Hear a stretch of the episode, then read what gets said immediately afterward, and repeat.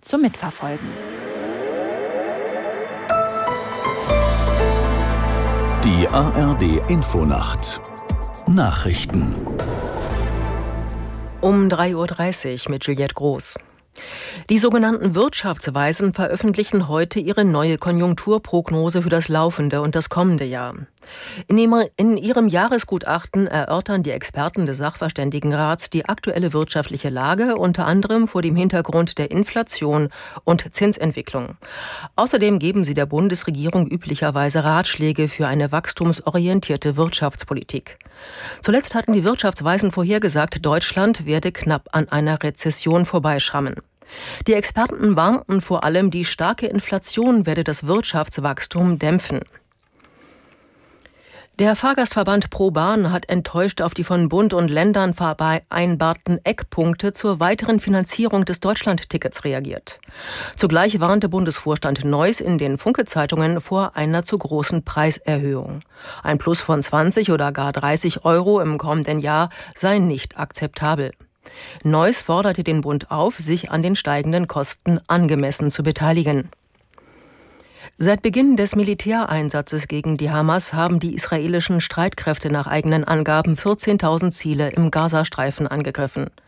Unter anderem seien in dem vergangenen Monat mehr als 100 Zugänge zu Tunneln zerstört und zahlreiche Hamas-Kommandeure getötet worden.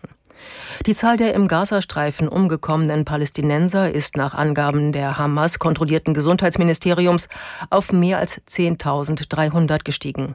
Die Zahlen lassen sich derzeit nicht unabhängig überprüfen. Die Außenminister der G7-Staaten wirtschaftsstarker Demokratien beraten heute in Japan über die Lage in der Ukraine und im Indopazifik.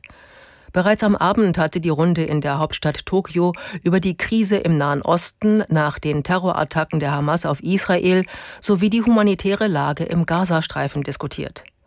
Zu den G7-Ländern der wirtschaftsstarken Demokratien gehören neben der Bundesrepublik auch Frankreich, Italien, Japan, Kanada, die USA und Großbritannien.